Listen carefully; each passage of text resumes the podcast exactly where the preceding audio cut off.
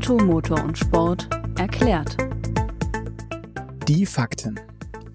Ein Elektroauto, das 18 Kilowattstunden Strom für 100 Kilometer Fahrt benötigt, stößt beim aktuellen deutschen Strommix etwa 79 Mikrogramm NOx und 88 Gramm CO2 pro Kilometer aus. LG zählt zu den weltweit größten Batterieherstellern für Elektroautos. Für die Speicherkapazität von einer Kilowattstunde gibt der südkoreanische Hersteller an, etwa 140 Kilogramm CO2 auszustoßen. Kobalt und Lithium zählen zu den wichtigsten Ressourcen bei der Batterieproduktion. 84 Prozent der weltweiten Jahresproduktion des gefragten Anodenmaterials Kobalt wurden 2017 im Kongo abgebaut.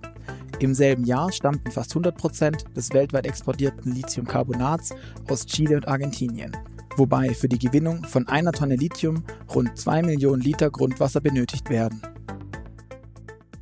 Hallo und herzlich willkommen zu einer neuen Ausgabe von Auto, Motor und Sport erklärt. Mein Name ist Luca Leicht und ich spreche heute mit Gerd Stegmeier, dem Online-Chef von Auto, Motor und Sport und unserem Abgasexperten in der Redaktion Dirk Gulde darüber, wie sauber Elektroautos wirklich sind, was der Rohstoffabbau mit den Menschen und der Natur vor Ort macht und welchen moralischen Konflikt jedes Auto mit sich bringt. Und zwar egal, ob es nur elektrisch fährt oder mit einem Verbrenner.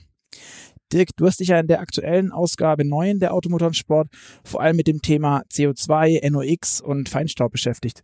Steht das Elektroauto denn eigentlich wirklich so viel besser da als der Benziner? Also da muss man ein bisschen unterscheiden, äh, auf welche Abgase man da Wert legt. Also wenn ich mir wirklich die Giftstoffe anschaue, wo die Städte gerade drunter leiden, da sieht das Elektroauto tatsächlich viel besser aus, weil es eben lokal emissionsfrei fährt. Ein bisschen anders äh, ist die äh, Bilanz beim Thema CO2, also dem Klimagas. Das Gas, das am ja, stärksten dafür verantwortlich gemacht wird, dass sich unser Klima ändert. Und da ist die Bilanz von dem Elektroauto gar nicht mal so viel besser. Mhm. In deiner Geschichte schreibst du ja, dass der NOx-Ausstoß ähm, der Kraftwerke nicht so schlimm sei wie der von den Autos. Woran liegt denn das? Also wenn Strom erzeugt wird, ein Elektroauto äh, fährt ja mit Strom und dieser Strom wird in Deutschland mit sehr viel Kohlekraftwerken erzeugt. Und bei der Verbrennung von Kohle entsteht natürlich genauso NOx wie in einem Verbrennungsmotor. Und äh, man kann das auch äh, mit Zahlen äh, unterlegen. Also beim aktuellen Strommix in Deutschland habe ich 0,44 Gramm NOx pro erzeugte Kilowattstunde. Das ist jetzt umgerechnet auf so einen Durchschnittsverbrauch von einem Elektroauto, komme ich dann ungefähr auf 79 Milligramm pro Kilometer. Das ist ein sehr, sehr guter Wert. Aber der Wert ist auch deswegen so gut, weil die Kraftwerke da stehen, wo ich keine NOx-Probleme habe. Denn das NOx, das, äh, unter dem die Städte momentan so leiden, das hat eine durchschnittliche Verweildauer von fünf Tagen in der Luft. Das heißt, wenn ich in nicht ständig NOx äh, nachschiebe, dann sinkt der NOx-Spiegel sehr, sehr schnell auf einen sehr, sehr niedrigen Wert. Das heißt, die Städte wären mit Elektroautos äh, relativ schnell NOx-frei und im Umland, wo die Kraftwerke stehen, da entsteht nie so eine hohe NOx-Konzentration, dass es irgendwann mal zu einem Problem werden könnte. Also für das NOx-Problem wäre das Elektroauto tatsächlich die Lösung. Und was ist mit dem Thema Feinstaub? Aber beim Feinstaub ist es ein bisschen schwieriger, weil Feinstaub entsteht nur zu einem relativ kleinen Anteil überhaupt in den Verbrennungsmotoren. Der meiste Feinstaub, den wir in den Städten haben, der äh, entsteht durch Abrieb, also Abrieb von Reifen, von Bremsen oder von der Asphaltoberfläche. Und das sind äh, kleine Teilchen unter 10 Mikrometern und die kommen zu, wie gesagt, zu 85 Prozent aus Abrieb und nur zu einem ganz, ganz kleinen Teil aus dem Verbrennungsmotor. Und das Problem ist, dass diese Teilchen, die abgerieben wurden, immer wieder aufgewirbelt werden von den vorbeifahrenden Autos. Und aufwirbeln tut ein Verbrennerauto und ein Elektroauto ungefähr ähnlich viel, also da ist nichts gewonnen. Aber ist denn Feinstaub gleich Feinstaub? Ich habe jetzt schon mehrfach gehört, dass es diesen Feinstaub gibt, der quasi so da ist, der Pollen beispielsweise von Pollen beispielsweise kommt. Und dann haben wir noch so Feinstaub, der wohl schlimmer sein soll ähm, von Verbrennungsprozessen, also wie jetzt aus einem Automotor. Ja, also Umweltmediziner ähm, gehen davon aus, dass die Feinstäube, die ultrafeinen Feinstäube, wie sie so schön heißen, die in einem Verbrennungsmotor entstehen, dass die für die Gesundheit des Menschen tatsächlich schädlicher sind als der Abriebfeinstaub, der relativ groß ist und der auch so von seinen chemischen Eigenschaften her nicht diese Giftigkeit hat von diesen Ultrafeinstäuben, wie sie bei Verbrennungsprozessen stattfinden. Also das stimmt auf jeden Fall wie, ich dich kenne, Dirk, hast du bestimmt ein bisschen rumgerechnet ähm, und dir ein paar Zahlen zusammengesucht. Wie steht denn, sagen wir, ein Golf TDI zu einem E-Golf? Ja, also ich habe mal ähm, unsere Verbrauchswerte äh, mir angeguckt. Wir hatten ja beide Autos schon mehrmals im Test und habe dann mal geschaut, wie viel CO2 entspricht denn ungefähr der Verbrauch dann eines Elektroautos. Und bei einem E-Golf äh, ist es mit dem aktuellen deutschen Strommix ungefähr so, dass er 50 Gramm CO2 pro Kilometer ausstößt. Und ein Golf TDI, wenn man ihn sehr, sehr sparsam fährt, also ähnlich sparsam, wie wir den E-Golf gefahren sind, der liegt dann bei ungefähr 119 Gramm CO2, also fast das Doppelte. Und das ist äh, der Strommix von, vom Jahr 2017. Neuere Zahlen gibt es vom Umweltbundesamt noch nicht. Okay, aber ähm, was ja dem Elektroauto immer wieder vorgeworfen wird, ist das Thema, die Batterie braucht ja auch wahnsinnig viel Strom. Wie sieht denn das der, die CO2-Bilanz von so einer Autobatterie aus? Ganz genau. Also so ein Elektroauto startet mit einem ziemlich schweren CO2-Rucksack, weil bei seiner Produktion schon sehr viel CO2 entsteht, vor allem was die Batterie betrifft.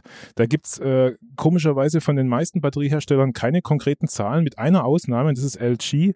Die haben mal verraten, dass bei einem äh, typischen Akku äh, in einem Auto, den sie herstellen, 140 Kilogramm CO2 entsteht pro Kilowattstunde. Und wenn ich mir jetzt so ein äh, Kompaktauto äh, wie ein Nissan Leaf mit 40 Kilowattstunden Batterie angucke, dann bedeutet das schon mal, dass der 5,6 Tonnen CO2 nur über seine Batterie erzeugt hat, noch bevor er den ersten Meter gefahren ist. Um 5,6 Tonnen CO2 zu ähm, produzieren, da kann, da kann ein Golf TDI ähm, fast 50.000 Kilometer mitfahren. Das klingt ziemlich viel.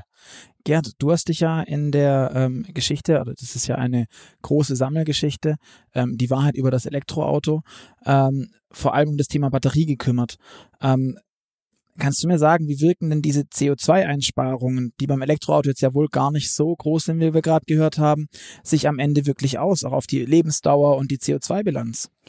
Ja, da hat das Umweltbundesamt äh, glücklicherweise mal so eine Statistik veröffentlicht, 2016, ähm, dass quasi die CO2-Bilanz äh, über den ganzen Lebenszyklus von äh, Verbrennermodellen und Elektroautos vergleicht. Und da geht man davon aus, ähm, weil sich ja der äh, Strommix verbessert in Zukunft, ähm, wenn man 2017 ein Elektroauto kauft, dann äh, spart es ähm, im Lebenszyklus gegenüber einem Benziner 27 Prozent CO2 ein, insgesamt in der Gesamtbetrachtung. Beim Diesel sind es nur noch 16 Prozent. Und wenn man jetzt äh, in 2025 ein Elektroauto kaufen würde, ähm, wo der Strommix ja schon erheblich besser ist, dann sind die Ersparnisse bei 40 beziehungsweise 32 Prozent. So, und das Problem ist natürlich so ein bisschen ähm, CO2, der Anteil des Verkehrs äh, beim Gesamtausstoß ist, ist gar nicht mal so groß. Ne? Wir liegen da bei 18 Prozent etwa. Das sind auch Zahlen vom Umweltbundesamt. Und der Anteil der Pkw dran ist 61 Prozent, also so insgesamt etwa 11 Prozent. Ähm, so, und wenn man das jetzt quasi umrechnet, also von den ähm, Einsparungen die 11 Prozent nimmt, dann kommt man in Summe auf weniger als 2 Prozent vom Jahr 2017 ausgehend und ähm, auf etwa 3,5 Prozent, wenn man von 2025 ausgeht. Also das wäre dann der Hebel, den wir haben, wenn wir auf Elektroautos umstellen. Das klingt jetzt irgendwie vernichtend gering. Ist es denn der Aufwand wirklich wert, den wir haben von der Lithiumproduktion, der Kobaltproduktion und den ganzen Sachen? Ja, also ich fand die Zahlen auch ein bisschen ernüchternd, aber ehrlich gesagt, für mich würde jetzt hier in dem Zusammenhang auf lange Sicht einfach die Vision des emissionsfreien Fahrens äh, zählen und da sind die Elektroautos ähm, mit CO2-armem Strom schon ein großer Schritt. Ja.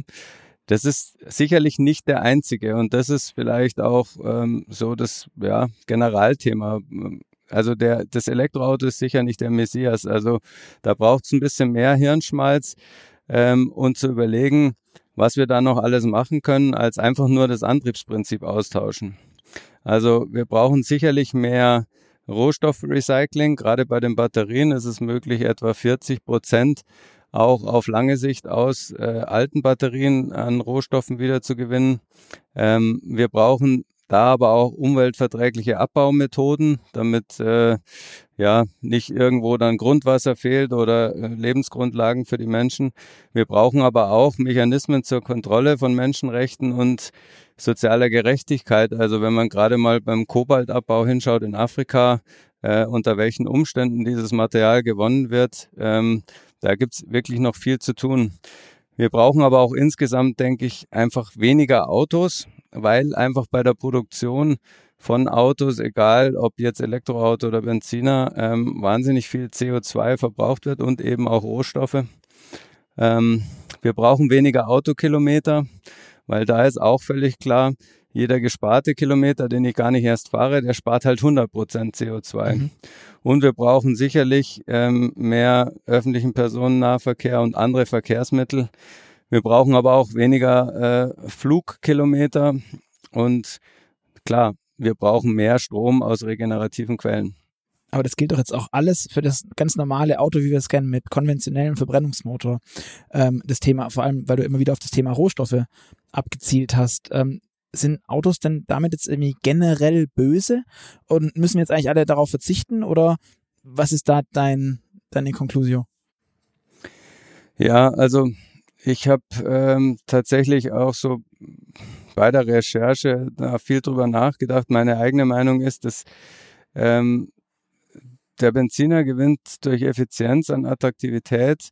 Ähm, das Elektroauto gewinnt letztlich durch den besseren Strommix über die Zeit automatisch an Attraktivität, weil wir halt den Strom, den wir reinstecken, immer mit, mit immer weniger CO2 erzeugen. Die Lösung aller Probleme ist es allerdings beides nicht. Ne? Also bei meiner Recherche kam ich so auf den Gedanken, dass ähm, wenn wir jetzt sagen würden, wir verzichten auf alles, dann stellen wir eigentlich unser gesamtes Wirtschaftssystem in Frage. Und das basiert halt momentan auf der massenhaften Produktion und dem Verkauf von Produkten. Ja, und um die herzustellen, äh, nehmen wir eigentlich jede Menge natürliche Ressourcen wahr oder man könnte auch sagen, wir beuten die Natur aus. Ähm, insgesamt finde ich schon, dass man das in Frage stellen muss, aber äh, vielleicht jetzt nicht so im Sinne eines Totalausstiegs aus der modernen Industriegesellschaft. Also wir wollen ja alle nicht äh, wieder auf Bäumen leben oder in Höhlen. Ähm, ich fürchte aber, dass es ohne einen, einen Ausstieg aus, aus einem, ja, dem klassischen Wachstumsprinzip, was wir haben, ähm, nicht funktionieren wird, weil dieses Wachstumsprinzip, äh, wenn wir uns das so anschauen, eigentlich auch nur das Ziel hat, ähm, einseitig Reichtum anzuhäufen. Und ähm, wenn wir dabei bleiben, glaube ich, wird es äh, für die Masse der Menschheit auf Dauer nicht gut ausgehen. Also ich denke, da braucht man einfach qualitatives Wachstum statt immer mehr quantitatives und dann muss die Nachhaltigkeit einen wirtschaftlichen Gegenwert bekommen. Und das geht letztlich nur, wenn wir uns da politisch drauf einigen, ja, wenn es eine politische Setzung dafür gibt. Und in Demokratien gibt es ja da eigentlich auch einen Prozess für einen mehrheitlichen Konsens. Ja, und den richtigen herzustellen, das äh, ist letztlich Aufgabe aller Mitglieder der Gesellschaft, also auch von uns. So, in, insgesamt würde ich halt sagen, das Elektroauto ist, ist ein guter Anlass, ähm, damit anzufangen und drüber nachzudenken, aber es ist halt nicht die Lösung. Und Dirk, was sagst du noch dazu? Ja, also bei mir gab es zwei so Aha-Erlebnisse bei der Recherche zu der Geschichte. Das eine ist schon das Thema, äh, unter welchen Bedingungen werden die äh, Rohstoffe für die Batterien ähm, abgebaut. Aber da frage ich mich, ist es nicht ein bisschen fies, jetzt dem Elektroauto über so kritisch dahin zu schauen, wenn ich mir vorstelle, was die Menschheit in den letzten 100 Jahren an Kriegen ums Öl und so weiter schon äh, mitgemacht hat. Also wir haben ja im Prinzip jetzt nicht so, dass wir aus einer ähm, ja, politisch korrekten Ecke kommen und jetzt mit dem Batterieauto plötzlich eine Tür aufmachen, die wir vielleicht nicht aufmachen sollten, sondern wir kommen ja im Prinzip schon aus, äh, ja, aus der Ölförderung mit, mit all ihren Nachteilen. Und deswegen sollte man dem Elektroauto zumindest mal ein paar Jahre Zeit geben, dass, äh, und, und, ja, dass die Firmen zeigen können, ähm, sie sind in der Lage, solche Rohstoffe auch unter menschenwürdigen Bedingungen ähm, ja, zu fördern. Und das andere Aha-Erlebnis war tatsächlich auch, äh, wie Gerd schon gesagt hat, dass der Strom immer grüner wird. Viele sagen ja heute zu Recht, dass es, dass es ähm, Elektroauto einen sehr, sehr schweren CO2-Rucksack äh, mit sich rumträgt und dass der Vorteil gar nicht so groß ist. Aber wenn ich mir anschaue, wie schnell allein das deutsche Strom, allein die deutsche Stromproduktion immer grüner wird, wir waren im Jahr 2010 noch bei unter 20 Prozent regenerativ erzeugtem Strom, also 2010 vor neun Jahren und mittlerweile sind wir schon bei 40 Prozent. Also innerhalb von neun Jahren haben wir es verdoppelt. Und wenn wir mit der Geschwindigkeit unseren Strom weiterhin grün machen, dann hat das Elektroauto auch in ein paar Jahren eine super Umweltbilanz. Alles klar. Dann vielen Dank euch beiden für diese Einblicke in eure Recherchen, in die, für die ganzen Informationen. Ähm, das war Automotor und Sport erklärt. Vielen Dank fürs Zuhören und äh, wir hören uns beim nächsten Mal wieder am Donnerstag in zwei Wochen äh, mit der neuen Episode. Bis dahin würden wir uns über Feedback freuen bei iTunes oder all den anderen Podcast-Plattformen, äh, ähm, wenn es euch gefallen hat oder wie es euch gefällt. Und wenn ihr noch wissen wollt, wie die Geschichten sonst so aussehen, was die beiden sonst noch geschrieben haben, haben wir noch ein kleines Schmankerl für euch. Auf www.motorpresse-aktion.de slash AMS äh, könnt ihr euch kostenlos die aktuelle Automotor- und Sportausgabe nach Hause bestellen.